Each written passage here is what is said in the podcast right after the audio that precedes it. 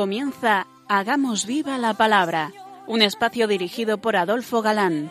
que escuchar atentos. En tu palabra, Jesús, está el mensaje, el del amor, el de andar despiertos. Cuando no tenga sentido la tristeza, en nuestra historia andemos como ciegos. En tu palabra hallaremos la fuerza que nos levante y llene de sosiego.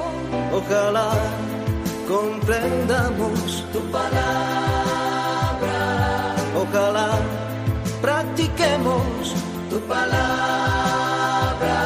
Ojalá nos envuelva tu palabra. Ojalá nos transforme tu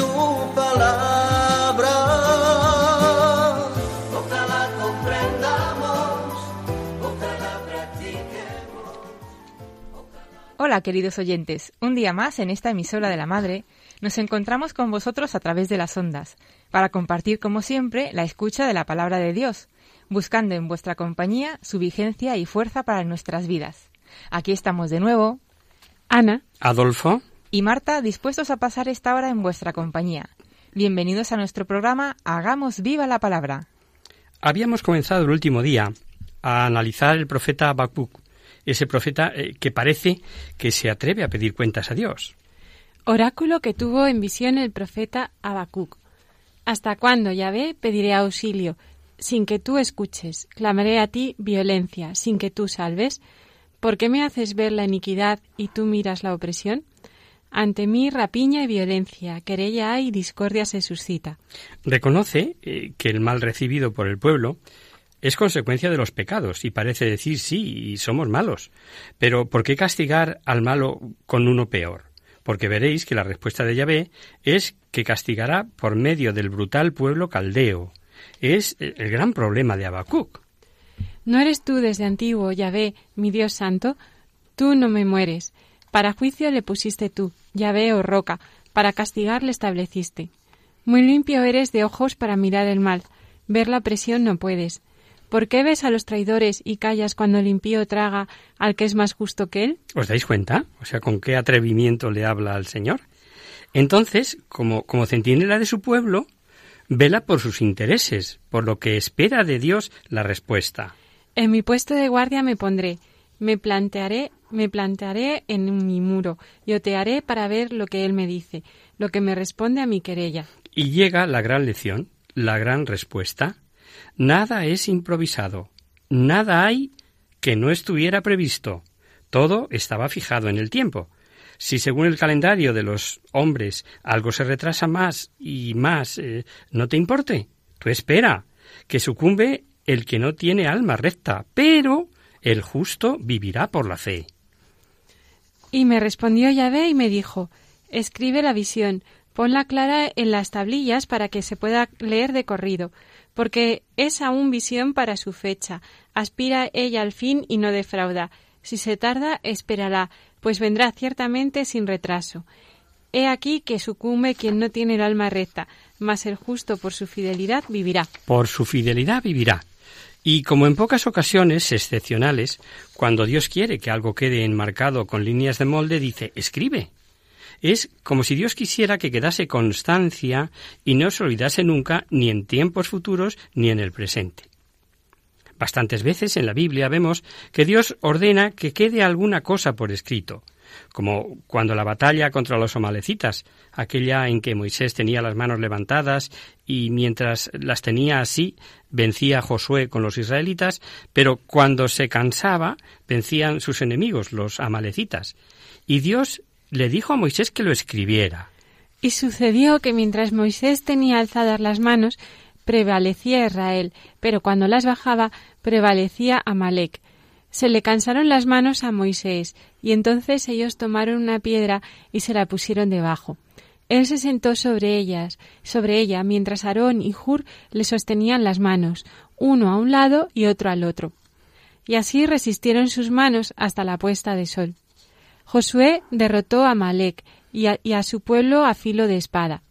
Yahvé dijo a Moisés, Escribe esto en un libro para que sirva de recuerdo, y haz saber a Josué que yo borraré por completo la memoria de Malek debajo de los cielos. Otro ejemplo, A Isaías le ordenó Dios que dejara por escrito cuando el rey Ezequías mandó una embajada a Egipto para el faraón, solicitando ayuda contra los asirios, y Yahvé les avisa que el socorro pedido no era más que vanidad y, y nada, que la verdadera ayuda era la fidelidad a la alianza y a la ley y a la confianza en Dios. A Egipto, cuyo apoyo es güero y vano. Por eso ha llamado a ese pueblo Raab la cesante. Ahora ven, escríbelo en una tablilla, grábalo en un libro, y que dure hasta el último día, para testimonio hasta siempre. Que es un pueblo terco, criaturas hipócritas, hijos que no aceptan escuchar la instrucción de Yahvé, que han dicho a los videntes, no veáis, y a los visionarios, no veáis para nosotros visiones verdaderas. Habladnos cosas halagüeñas, contemplad ilusiones. Y como prueba de que nada se le pasa a Dios, y que en su día castigará al malvado, mm, hoy azote de Judá, el profeta lanza cinco ayes contra los caldeos. Ay del que amontona lo que no es suyo. El versículo 6 contra la codicia, que lleva la injusticia por tener y tener. Ay del codicioso, enriquece injustamente su casa y quiere poner muy alto su nido. Es el versículo 9 y habla contra las ganancias inmorales. Ay del que edifica con sangre la ciudad y la cimenta sobre la iniquidad. Un poquito más adelante cuando habla sobre la violencia. Ay del que da de beber a su prójimo y derrama su veneno hasta embriagarlo para contemplar sus desnudeces. Está saciado de ignominia en vez de de honra. Bebe a tu vez y tambaléate. A ti te será dado el, el cáliz de la diestra de Yahvé, y en vez de la gloria, vergüenza. Son los versículos 15 y 16 contra los abusos sexuales, sobre todo conseguidos con malas artes. Y notemos que se trata de abusos de sexo y no de idolatría, como a veces se expresan en formas de sexo. Ay del que dice al leño, despierta, y a la piedra, levántate. Aquí habla contra las idolatrías en el versículo 19. El profeta se burla de los ídolos que nada puede, ni son, ni tienen vida. Pero a la idolatría de hoy, el poder del dinero, el sexo, las drogas, ¿no se las adora? ¿No se someten los hombres a esos ídolos? ¿No vive mucha gente solo para esos ídolos? Es, en este comentario del capítulo segundo hay un versículo que hemos dejado atrás sin comentar, y es que tal vez abarque todos los demás ídolos, y es que la riqueza es traidora. Vamos a leerlo. Oh, ciertamente es traidora la riqueza. Es un hombre fatuo y no tendrá éxito el que ensancha como el Soel sus fauces, como la muerte. Él nunca se sacia, reúne para sí todas las naciones, acapara para sí todos los pueblos. Recordemos las palabras de Jesús sobre que no se puede servir a dos señores y que encontramos en el Evangelio de Lucas. Ningún criado puede servir a dos señores, porque aborrecerá a uno y amará al otro, o bien se entregará a uno y despreciará, al otro. No podéis servir a Dios y al dinero. Nos queda claro, ¿verdad? Pues seguimos mm, ya en el capítulo 3 de Abacú. El final, en el capítulo 3, es como, como un salmo épico, lírico. Los eruditos que entienden de estas cosas dicen que es una joya de las más bellas de la Biblia. Leámoslo. Oración del profeta Habacuc, en el tono de las lamentaciones. Yahvé, he oído tu fama, tu obra venero, Yahvé. En medio de los años, hazla revivir, en medio de los años, dala a conocer. Aun en la ira, acuérdate de tener compasión. Viene Dios de Temán, el Santo, del monte Parán. Su majestad cubre los cielos, de su gloria está llena la tierra. Su fulgor es como la luz, rayos tiene que saltan de su mano, allí se oculta su poder. Delante de él marcha la peste, sale la fiebre tras sus pasos, se planta a él y hace temblar la tierra, mira y, hace estremecerse a las naciones, se desmoronan los montes eternos, se hunden los collados antiguos, sus caminos de siempre. El profeta eh, presiente la proximidad de los prodigios de Dios y pide que se manifieste a las naciones y con frases como en la ira acuérdate de la misericordia o de tus manos salen cuernos con que vela su poder. Pinta como una conmoción total de la naturaleza. Tú desnudas tu arco, sacias tu cuerda de saetas, de ríos surcas tú la tierra. Tú ven y te se espantan los montes, un diluvio de agua pasa, el abismo deja oír su voz. En alto levanta sus manos el sol, la luna se detiene en su sitio, a la luz de tus saetas que parten al fulgor del decentellear de tu lanza. Pero Dios salvará a su pueblo y al ungido, la esperanza, eh, dice el versículo 13. Tú sales a salvar a tu pueblo, a salvar a tu ungido. Estrellas la cabeza de la casa del impío, desnuda sus cimientos hasta el cuello. Porque Yahvé, el Señor, es la fuerza, y es eh, tu fuerza, mi fuerza. Yahvé, mi Señor, es mi fuerza. Él me da pies como las de los ciervos, y por las alturas me hace caminar, del maestro de coro, para instrumentos de cuerda. La gran doctrina de Habacuc es que el justo siempre tiene protección divina y ha de vivir de la fe. Tengamos presente siempre que mm, venga lo que venga, es la fidelidad la que al final contará. Además de las citas de San Pablo que hemos visto, también en Hechos de los Apóstoles recuerda San Pablo a los judíos unas palabras de Habacuc. Cuidad, pues, de que no sobrevenga lo que dijeron los profetas. Mirad los que despreciáis, asombraos y desapareced, porque en vuestros días yo voy a realizar una obra, que no creeréis aunque os la cuente. Y el profeta Habacuc es eh, quien dice en el capítulo primero Mirad a las gentes, contemplad, quedad estupefactos, atónitos. Voy a hacer yo una obra en vuestros días que no creeríais si se os contara. A pesar de su pequeña extensión, de lo poco extenso que es este profeta, aporta una gran doctrina y súper útil mm, para nuestras vidas de creyentes del siglo XXI. Podemos quedarnos con la incompatibilidad de Dios y las riquezas, y lo que es más importante, que el justo vive de la fe. Los cristianos vivimos básicamente de fe. Y ahora mm, vamos ya con uno de los profetas llamados mayores. Tiene 48 capítulos nada menos y es Ezequiel. Y tremendamente interesante, como veremos. El profeta Ezequiel es llamado el profeta del exilio y también se dice que es el profeta de la conciencia humana. Y ahora veremos por qué. Hace 25 siglos, más o menos, un judío se hizo famoso entre sus paisanos, perdón, entre sus paisanos deportados a, Babilonia.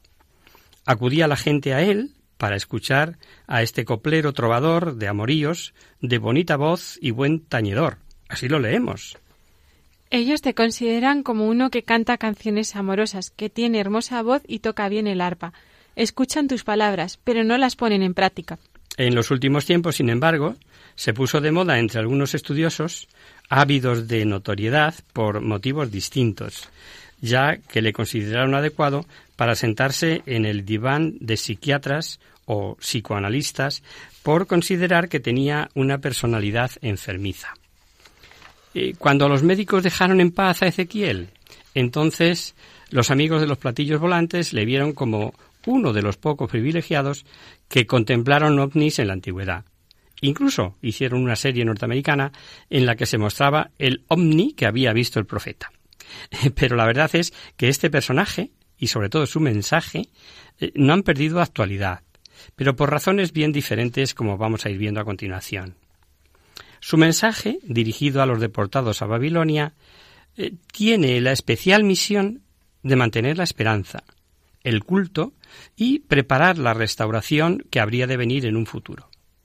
Digamos que por lo ya sabido su misión fue especialmente difícil, pues vimos cómo el pueblo era rebelde, idólata, descreído en Yahvé, y pensando más eh, que era víctima de los errores de sus antepasados que de los propios.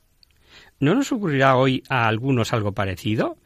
Que si el partido tal, que si la ley cual, eh, como si fuera siempre culpa de otros.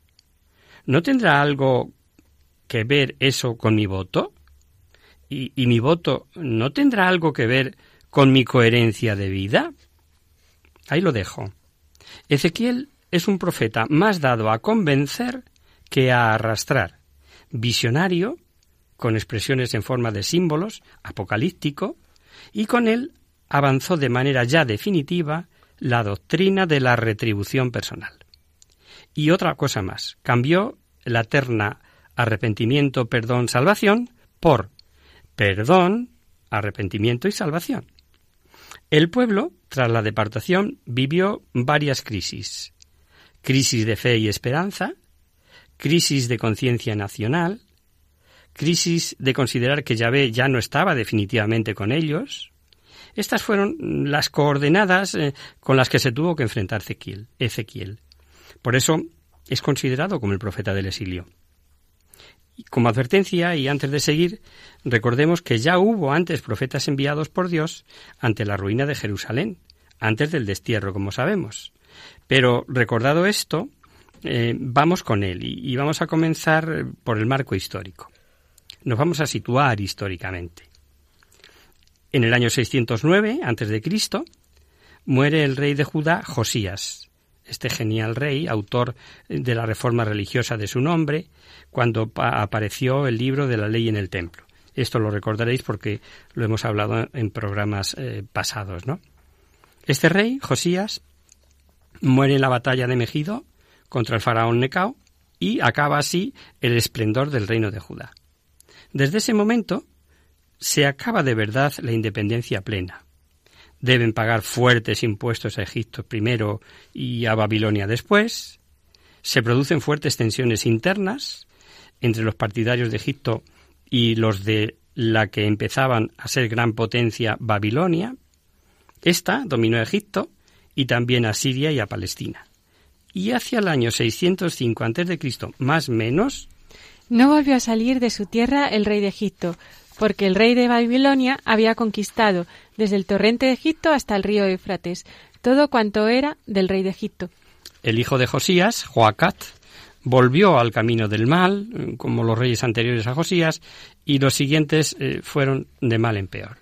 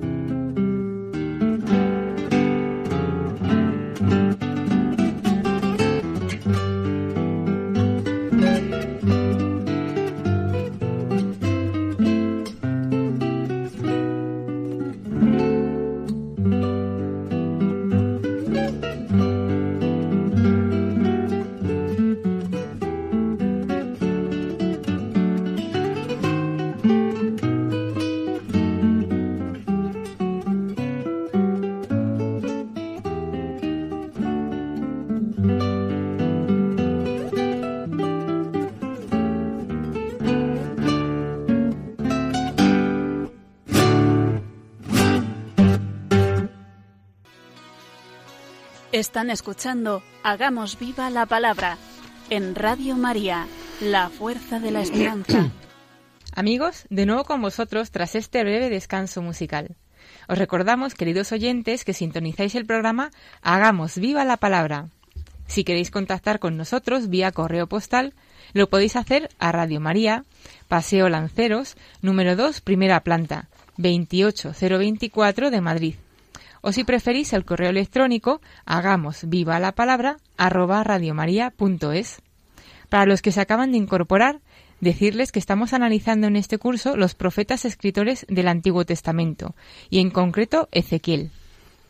Así es.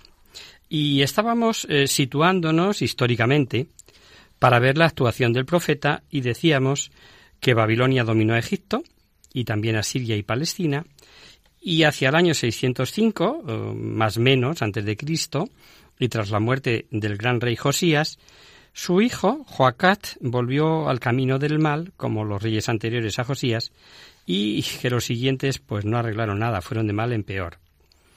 El faraón Necao instaló en el trono a otro hijo de Josías, el famoso Joaquín, llamado también Joaquín, en el año 609, y en el año 603 a.C. ya tuvo que pagar tributo a Babilonia. Pero después se negó a pagar, y así se fraguó su futuro será deportado por Nabucodonosor en la primera deportación, en el 597. Todo esto ya lo hemos ido viendo con otros profetas, ¿verdad? Pues entre estos deportados marchará un muchacho que poco después recibirá la vocación profética. Este muchacho es Ezequiel. Esta primera deportación a Babilonia incluyó al rey Joaquín, a su familia, servidores, y acarreó también grandes riquezas del palacio, incluyendo obreros y artesanos que quedaron bajo el dominio de Nabucodonosor.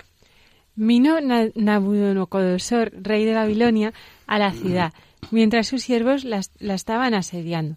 Joaquín, rey de Judá, se rindió al rey de Babilonia. Él, su madre, sus servidores, sus jefes y eunucos los apresó el rey de Babilonia en el año octavo de su reinado. Se llevó de allí todos los tesoros de la casa de Yahvé y los tesoros de la casa del rey. Rompió todos los objetos de oro, que habían hecho Salomón, rey de Israel, para el santuario de Yahvé, según la palabra de Yahvé. Deportó a todo Jerusalén, todos los jefes y notables, diez mil deportados, a todos los herreros y cerrajeros, no dejó más que a la gente pobre del país. Deportó a Babilonia a Joaquín, a la madre del rey y a las mujeres del rey, a sus eunucos y a los notables del país. Los hizo partir al desierto, de Jerusalén a Babilonia. Todos los hombres de valor, en número de siete mil, los herreros y cerrajeros, humillar, los hombres aptos para la guerra, el rey de Babilonia los llevó deportados a Babilonia. Este dejó como rey vasallo a un hermano de Joaquín llamado Matanías, que tomó el nombre de Sedecías, y que será el último rey de Judá en el año 597 al 586 a.C. En Babilonia hubo problemas internos y Sedecías, desoyendo los consejos de Jeremías, se rebeló contra Nabucodonosor. Y así se buscó también su ruina y la de su reino, que desapareció como tal en el año 586. Nabucodonosor, Nabucodonosor sitia, arrasa, incendia, mata y deporta lo que ya Jeremías había advertido. Recordemos que lo había expuesto en el libro de las lamentaciones. La lengua del niño de pecho se pega de sed al paladar. Los pequeñuelos piden pan, no hay quien se lo reparta. Los que comían manjares deliciosos desfallecen por las calles. Los que se criaban entre púrpura abrazan los estercoleros. También leyendo este libro nos podemos imaginar lo que debió de ser el ataque y, la devastación de Nabucodonosor. Recordar lo que decía la quinta lamentación de Jeremías. La piel los, arde como un horno por la fiebre que el hambre nos causa. En Sión y en las ciudades de Judá, mujeres y niños han sido deshonradas.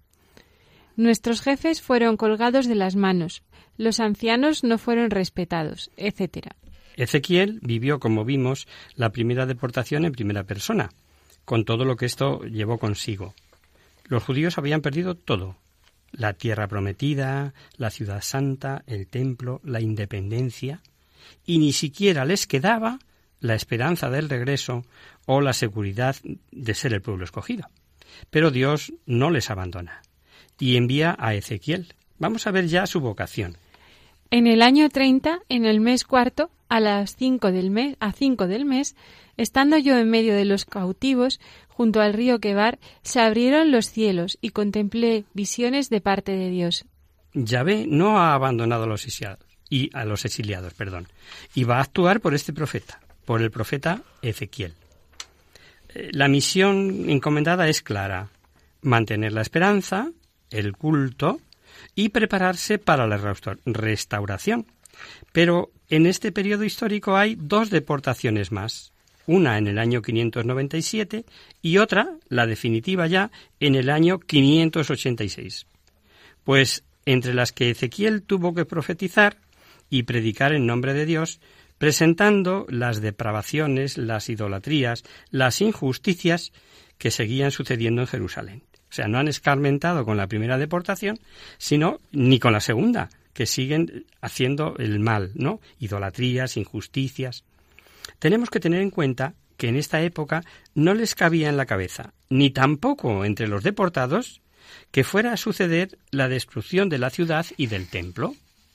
Los deportados, haciéndose eco de lo que precedían o predecían, perdón, los falsos profetas, creían que duraría poquito su cautiverio, a pesar de las advertencias de Jeremías en su carta a los deportados que ya vimos y no le hicieron ni caso. Pues bien, también Ezequiel les avisó. Di a la casa de Israel, así dice el Señor Yahvé, he aquí que yo voy a profanar mi santuario, orgullo de vuestra fuerza, encanto de vuestros ojos, pasión de vuestras almas. Vuestros hijos y vuestras hijas que habéis abandonado caerán a espada. Vemos aquí una vez más lo de la voluntad activa y permisiva de Dios. Así dice el Señor, yo voy a profanar mi santuario. No, está diciendo, voy a permitir que ese santuario en el que tenéis puestos los ojos y del único que os fiáis, el que es orgullo de vuestra fuerza, como dice, y encanto de vuestros ojos, va a sucumbir. Así vemos que Ezequiel tendrá una doble misión. Primero, avisar de la inminente ruina a unos y a otros, y también contra las falsas ilusiones. Tras la catástrofe, dar esperanza preparando al pueblo para la futura restauración. Eh, digamos que demuestra conocer perfectamente eh, la situación religiosa de Jerusalén, así como aquellas intrigas políticas que se estaban dando, como muestran los oráculos de Judá y Jerusalén entre los capítulos 1 y el 24, y es por eso que hay quien opina que Ezequiel vivió dos etapas, una en Jerusalén y otra en Babilonia. Otros creen, sin embargo, que fueron tres, diciendo primero en Jerusalén, luego durante el asedio en una aldea de Judá y después marchó a, la, a Babilonia definitivamente. Pero, como os decía, la teoría más aceptada es que marchó en la primera deportación y no volvió a pisar Jerusalén.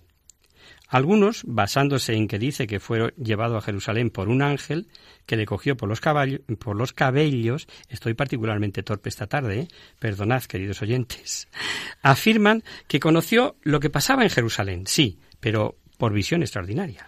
En el año sexto, el día cinco del sexto mes, estaba yo sentado en mi casa y los ancianos de Judá sentados ante mí, cuando se posó allí sobre la mano de Yahvé sobre mí la mano del Señor Yahvé. Miré, había allí una forma con aspecto de hombre. Desde lo que parecían ser sus caderas para abajo era de fuego, y desde sus caderas para arriba era algo como un resplandor, como el fulgor del electro. Alargó una especie de mano y me agarró por un mechón de mi cabeza. El Espíritu me elevó entre el cielo y la tierra y me llevó a Jerusalén, en visiones divinas, a la entrada del pórtico interior que mira al norte, allí donde se alza el ídolo de los celos que provocó los celos. Y aquí que la gloria de Dios Israel estaba allí, tenía el aspecto de lo que yo había visto en la vega. Pasajes como este que nos acaba de leer Ana son en los que se, se agarran estos visionarios diciendo que fue abducido por extraterrestres, etcétera, etcétera. Pero lo más probable es que los contactos con Palestina debieron ser muy frecuentes en aquellos tiempos, más incluso de lo que imaginamos. Además, el que fuera llevado en visión confirma que estaba cautivo, esto sí se puede deducir. El profeta vio los pecados que estaban cometiendo en ese momento no los pasados de Jerusalén, por lo que no podían seguir echando la culpa de lo que les pasaba a sus antepasados, a sus padres. Eh, la idolatría no podría ser mayor en esta época, y esa fue la razón de que la ruina del templo fuera permitida por Dios, como os decía, ¿verdad?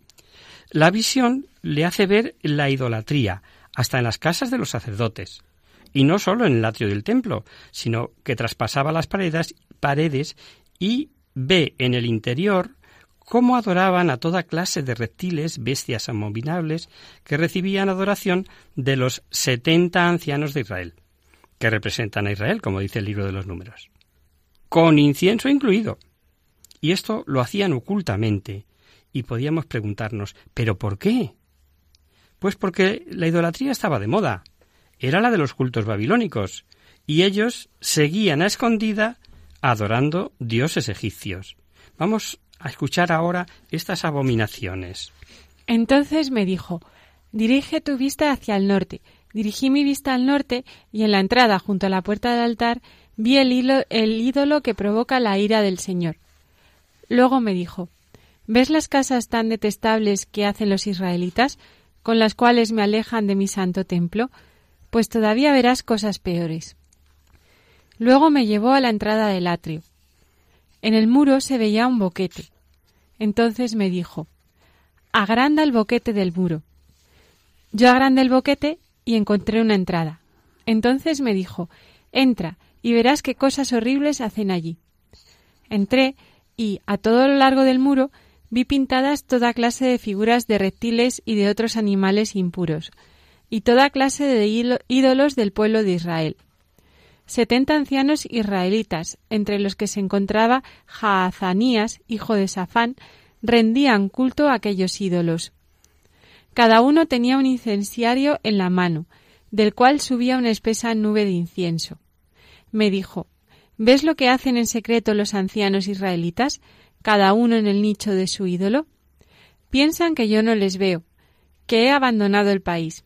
Y añadió Todavía los verás hacer cosas peores. Me llevó a la puerta de entrada del templo del Señor, que da al norte. Allí estaban sentadas unas mujeres, llorando por el dios de Tamuz. Entonces me dijo ¿Ves esto? Pues todavía verás cosas peores. Entonces me llevó al atrio interior del templo del Señor. A la entrada del santuario, entre el vestíbulo y el altar, unos veinticinco hombres estaban de espaldas al santuario, inclinados hacia oriente, con la frente en el suelo, adorando al sol. Entonces el Señor me dijo ¿Lo ves? No le, ha bastado al pueblo de Judá con hacer aquí estas cosas detestables. Además, ha llenado el país de actos de violencia. Una y otra vez provoca mi ira y hacen que su pestilencia me llegue a la nariz. Pero yo voy a actuar con ira. No tendré ninguna compasión de ellos, aunque me llamen a gritos, no los escucharé. Vemos eh, cuatro delitos o pecados de, idolatría. Primero, la estatua en el templo. Dios no admite que se le hagan imágenes. Y eso lo tenemos eh, en, en, la ley, ¿no? Tanto en Éxodo como en Deuteronomio. Si el hombre hace una imagen, le saldrá un ídolo. Y Dios no permite otros dioses. Es un Dios celoso. Es un título suyo que vemos también en estos libros. Segundo, por miedo a las autoridades que favorecían los cultos babilónicos, adoran a los dioses egipcios. Van contra el decálogo. Además, eh, Dios les había liberado de Egipto, por lo que iban a su vez contra Dios. Tercer pecado. Dos mujeres, dice, llorando a Tamuz. Este Dios es un Dios de la vegetación, que muere, baja a lo profundo de la tierra y, resurge, según ellos, ¿no? Trayendo fecundidad a los campos al renovar anualmente en primavera las bodas con la diosa Istar. Por tanto, fijaos, es el llanto por la muerte de este dios de los vegetales, ¿no? Y cuarto, culto al sol, realizado por veinticinco hombres de espaldas a Yahvé adorando al sol. Lo más probable, por lo que dice y como lo dice, es que fueran sacerdotes, pues estaban entre el vestíbulo y el, altar de los holocaustos, prohibido en Deuteronomio. El sol es un ser creado desde el principio, y eso se ve desde el Génesis, ¿no? Vemos, pues, que ante este cúmulo de pecados de idolatría, no cabía otra solución que la destrucción del templo y el abandono del mismo por parte de Yahvé. Los mayores culpables, pues la clase dirigente, y notemos que se queja Yahvé de que los sacerdotes no trataban las cosas sagradas como deben ser tratadas. ¿No habría hoy que recordar a más de uno que las cosas santas santamente deben ser tratadas? Y como hacemos siempre, vamos a hacer la mini biografía del profeta, o sea, vamos a ver la persona de Ezequiel. Primero, sabemos que era de estirpe sacerdotal, lo que justificaría su celo por el templo y por la profanación del día del Señor, que era el sábado. Eh, vemos también que tiene buenos conocimientos sobre la legislación social y sabemos, como ya dijimos, que fue uno de los deportados en la primera deportación. El año 30, el día 5 del cuarto mes, encontrándome yo entre los deportados a, orillas del río Quebar, se abrió el cielo y contemplé visiones divinas. El día 5 del mes era el año quinto de la deportación del rey Joaquín, la palabra de Yahvé fue dirigida al sacerdote Ezequiel, hijo de Bucí, en el país de los caldeos, a orillas del río Quebar, y allí fue donde él, donde sobre él la mano de Yahvé. ¿Podemos saber la fecha de su vocación? Pues sí, la podemos deducir de todos estos datos que nos acaba de dar Ana. Pero como nos gusta hacerlo despacito, para que se entienda, y hoy no disponemos de más tiempo, empezaremos por aquí el próximo día si os parece.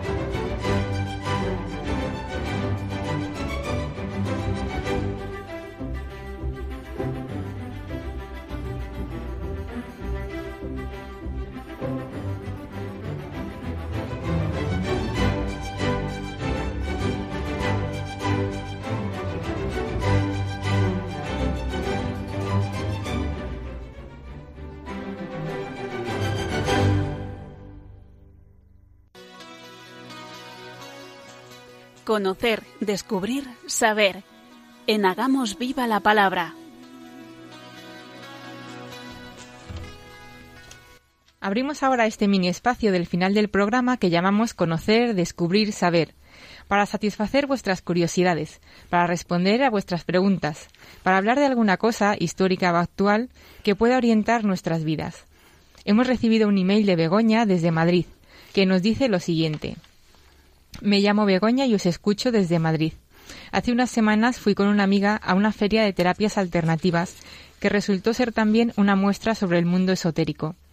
Uno de los stands estaba dedicado a los ángeles y me llamó la atención que había ángeles con nombres que yo jamás había escuchado.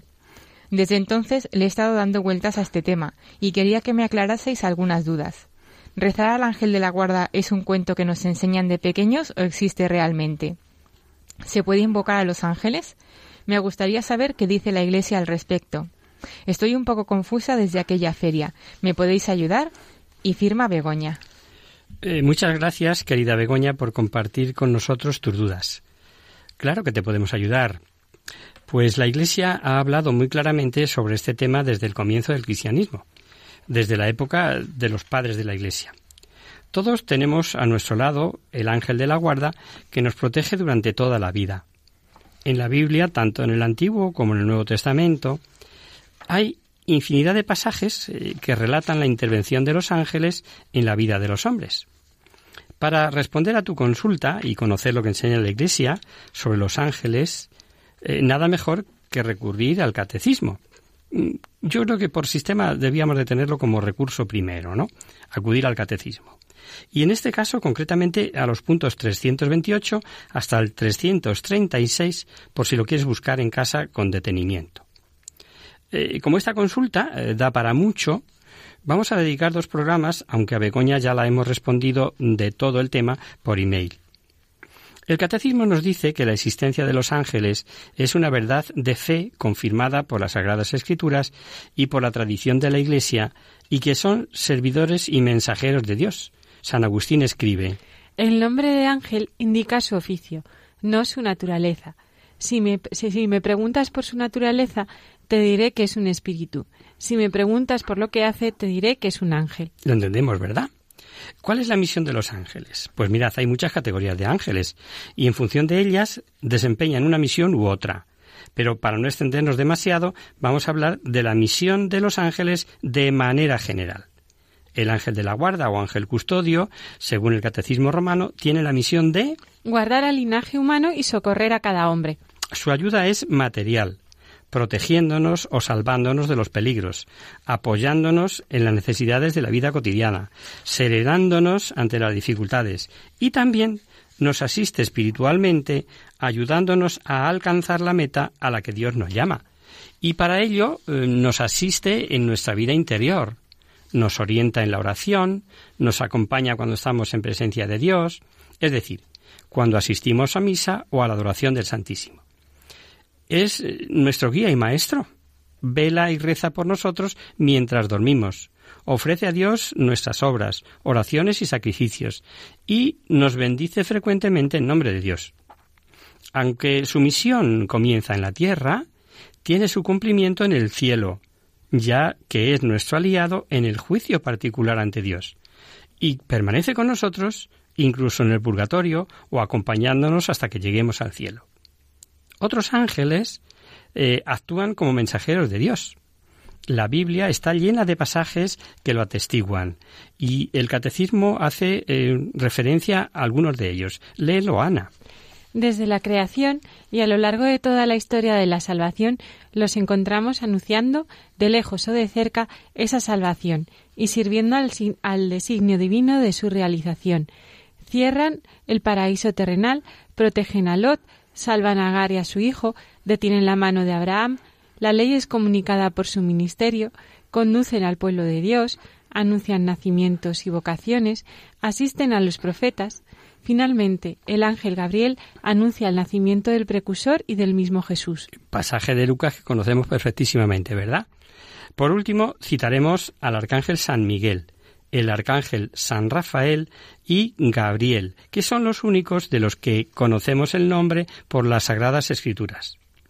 Nos comentabas, amiga Begoña, que en esa feria se hablaba de ángeles de los que jamás habías escuchado el nombre, y nos preguntabas si se les podía invocar. Pues bien, desde mm, debe ser que ese culto erróneo a los ángeles está llevando a confusión a mucha gente, incluso entre cristianos, eh, pues la Congregación para el Culto Divino y la Disciplina de los Sacramentos ha declarado en el Directorio sobre la Piedad Popular y la Liturgia que la devoción popular a los santos ángeles es buena y legítima. Sin embargo, añade también ahí que debemos tener cuidado con algunas ideas erróneas como creer que el mundo y la vida están sometidas a una lucha incesante entre ángeles y demonios, en la cual el hombre resulta arrollado por poderes superiores a él, ante los que no puede hacer nada, o interpretar de una manera esquemática y simplista, casi infantil, algunos acontecimientos de su vida, atribuyendo al maligno incluso las pequeñas contradicciones, y por el contrario, al ángel custodio los éxitos y logros. También hay que rechazar el uso de dar a los ángeles nombres particulares, excepto Miguel, Gabriel y Rafael, que aparecen en la Escritura. O sea, solo podemos invocar por su nombre a los que conocemos, a San Miguel, a San Rafael y el ángel Gabriel, que eh, están explícitamente con ese nombre en la Escritura y esto es palabra de Dios, es revelación del Espíritu Santo. El arcángel San Miguel tiene un poder especial contra el demonio, el Papa León XIII compuso en 1885 una oración a San Miguel ordenando que se recitara después de cada misa tras tener una visión de una nube de demonios abalanzándose sobre la iglesia para atacarle. El arcángel San Rafael aparece en el libro de Tobías y es conocido como el que trae la curación de parte de Dios. Por eso es bueno recurrir a su intercesión en la enfermedad. Y por último, Gabriel es el mensajero de Dios por excelencia. Anunció a la Virgen María que había sido elegida para ser la madre de Jesús, dándole a la vez la noticia de que su prima Santa Isabel esperaba el nacimiento de Juan Bautista. María Lastaste, una gran mística del siglo XIX, que murió tan solo mm, con 25 años, sintetizó muy bien lo que hemos explicado eh, sobre esta misión de los ángeles y como extracto nos sirve. Eh, léenoslo, Ana. Existe la más íntima unión entre los ángeles y los hombres y debe ser una unión para siempre. Dios ha creado al hombre y lo ha confiado a la custodia de los ángeles. Los ángeles permanecen a su lado. Todos los hombres tienen un ángel custodio por la voluntad del Padre del Cielo. Los ángeles alejan de nosotros los males del cuerpo y del alma, luchan contra nuestros enemigos y nos incitan a obrar el bien, llevan nuestras oraciones a Dios y escriben nuestras buenas acciones en el libro de la vida. Rezan por nosotros y nos acompañan hasta nuestra muerte y después de ella hasta que lleguemos al cielo. Nuestro ángel nos seguirá siempre por todas partes, cada día de nuestra vida, y nos presentará ante Dios al final de nuestra existencia. Esto en cuanto a su misión. Pero ¿podemos saber cómo son? Mm, a ver, eh, es una, una pregunta que nos surge inmediata. Pues sí, podemos hacernos una idea aproximada gracias al catecismo y a los testimonios de algunos santos. El catecismo concretamente nos dice En tanto que criaturas puramente espirituales tienen inteligencia y voluntad, son criaturas personales e inmortales superan en perfección a todas las criaturas visibles. El resplandor de su gloria da testimonio de ello. Pero, a pesar de su perfección, no tienen un poder eh, ni una sabiduría divinas y no pueden leer el interior de las conciencias. Por eso es necesario que les pidamos lo que necesitemos de ello, de ellos, mm, mentalmente en nuestra oración. Leyendo a Santo Tomás de Aquino podemos conocer algún dato más. En su Suma Teológica escribe la rapidez de movimiento del ángel no se mide por la cantidad de su poder, sino de acuerdo con la determinación de su voluntad. Eso es importante, ¿eh? eh asiste ahí la voluntad, nuestro caballo de, de batalla. Los ángeles no están limitados por un cuerpo material como nosotros. Por lo tanto, pueden moverse a la velocidad del pensamiento. Si le pedimos a nuestro ángel custodio que vaya a ayudar a alguien, cosa que podemos hacer perfectísimamente, estará eh, de vuelta a nuestro lado inmediatamente, pues está a nuestro lado permanentemente y por eso nos conoce y nos comprende también. Eh, Santa Francisca Romana, fundadora en el siglo XV de las Oblatas de María, religiosas seglares, cuenta que veía al ángel de la guarda a su derecha continuamente, y si alguien hacía malo en su presencia, el ángel se tapaba la cara con sus manos. Dice que despedía una luz tan grande que no lo podía mirar fijamente, aunque a veces disminuía su resplandor para que pudiera verlo, y lo describía así. Era de una belleza increíble, con un cutis más blanco que la nieve y un rubor que se superaba el carmesí de las rosas. Sus ojos siempre abiertos tornados hacia el cielo. El largo cabello ensortijado tenía el color del oro bruñido. Su túnica llegaba al suelo y era de un blanco algo azulado, y otras veces con destellos rojizos. Era tal la irradiación luminosa que emanaba de su rostro que podía leer maitines en plena noche. San Bernardo de Claraval, impulsor en el siglo XII de la Reforma cisterciense, explicaba en uno de sus sermones que los ángeles son demostración de que el cielo no descuida nada para ayudarnos y que no pueden ser vencidos ni engañados ni nos pueden engañar. Y añadía son fieles, son prudentes, son poderosos. ¿Por qué espantarnos? Basta con que los sigamos, con que estemos unidos a ellos y viviremos así a la sombra del Omnipotente. Puede que alguno esté pensando que estamos dando citas eh, mm, al albur eh, de muchas personas y que esto no es palabra de Dios, es cierto. Son revelaciones particulares, pero tremendamente esclarecedoras en este tema. Eso no nos lo podéis negar. Eh, lo tenemos que dejar aquí, pues el tiempo no da para más. La radio es así.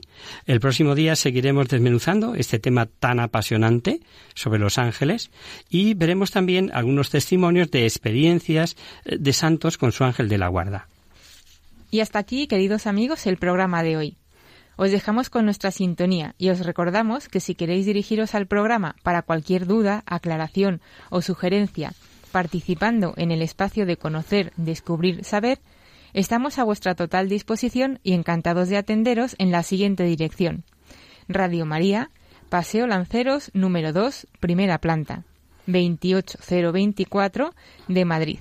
O bien, si lo preferís, al correo electrónico hagamos viva la palabra arroba radiomaria.es. Nosotros nos encontraremos de nuevo dentro de 15 días si Dios quiere con un programa en el que seguiremos explicando el mensaje del profeta Ezequiel, con una simbología tan rica y tan gráfica como por ejemplo los cuatro vivientes, el león, el toro, el águila y el hombre. Ya lo veremos. Hasta el próximo día, amigos. Hasta el próximo día. Hasta dentro de 15 días.